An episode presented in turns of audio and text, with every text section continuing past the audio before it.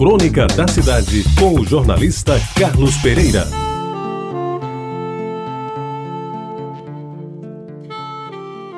Amigos ouvintes da Rádio Tabajara, domingo é dia das mães. E a minha mãe, como tantas outras naquele tempo, e eu lhes falo sobre ela, não tinha empregada doméstica. Ela mesma fazia tudo em casa. Lavava, passava, cozinhava e arrumava a casa. Essas tarefas de que toda dona de casa se desincumbe com bravura e estoicismo, nem sempre bem reconhecidos. Pois bem, meus amigos, a minha mãe fazia tudo e o seu desempenho era notável, pois ainda arranjava tempo para ajudar nos negócios da bodega do meu pai, na preparação dos filhos para a escola e até nos deveres de casa, dentro dos seus conhecimentos que eram até muito limitados.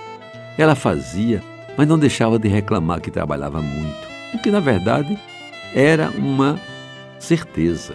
Comparando a sua faina com a do meu pai, com quem de vez em quando alimentava discussões sobretudo na cobrança de maior participação dele na condução dos negócios domésticos, para os quais, diga-se de passagem, ele não estava nem aí.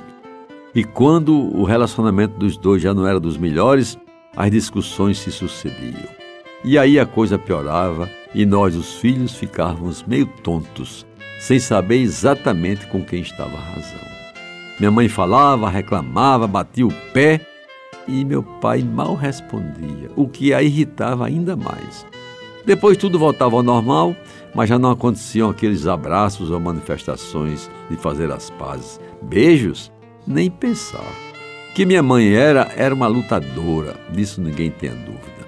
Ela fazia, reclamava e ainda por cima valorizava mais as suas ações, principalmente se fossem executadas no terreno de domínio paterno. Como, por exemplo, na tarefa de cobrar fiado da venda ou de buscar apoio de um político de prestígio para arranjar emprego para as filhas já saindo da adolescência.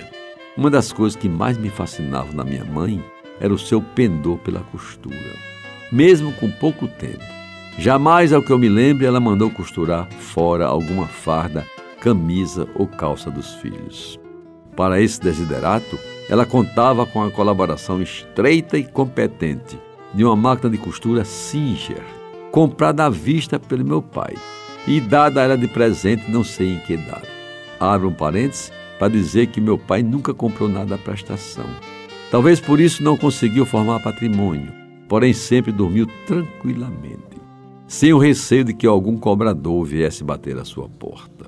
Mas voltando à máquina de costura, ela era completa, ótima para aquele tempo tinha não apenas aquela engrenagem que cosia e cesia, como também uma roda que a acionava manualmente quando o pedal não funcionava ou a costura era do tipo miudinho, que exigia maior concentração e paradas consecutivas para acertar o ponto. O barulho característico do funcionamento daquela cinja parece que ainda hoje eu ouço e guardo nos meus ouvidos, tanto quanto mantenho na retina a imagem daquele S grande de Singer que mais parecia um S de sapo. Naquela máquina, a minha mãe consumiu boa parte do seu tempo. Tempo também totalmente dedicado à família, que hoje toda crescida reconhece com intensa e doída saudade que ela merecia ter vivido muito mais. Não para fazer movimentar o pedal da velha máquina Singer, mas para nos continuar dando, como sempre o fez, as mais belas lições de vida que conseguimos aprender.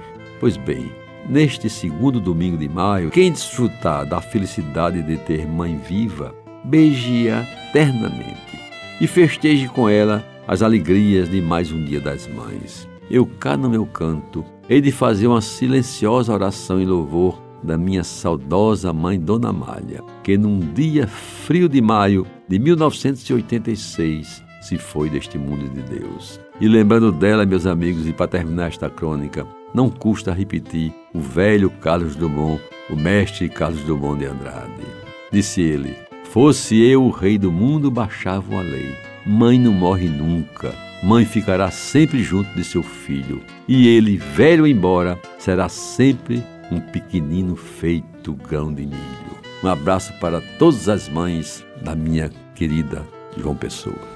Você ouviu Crônica da Cidade com o jornalista Carlos Pereira.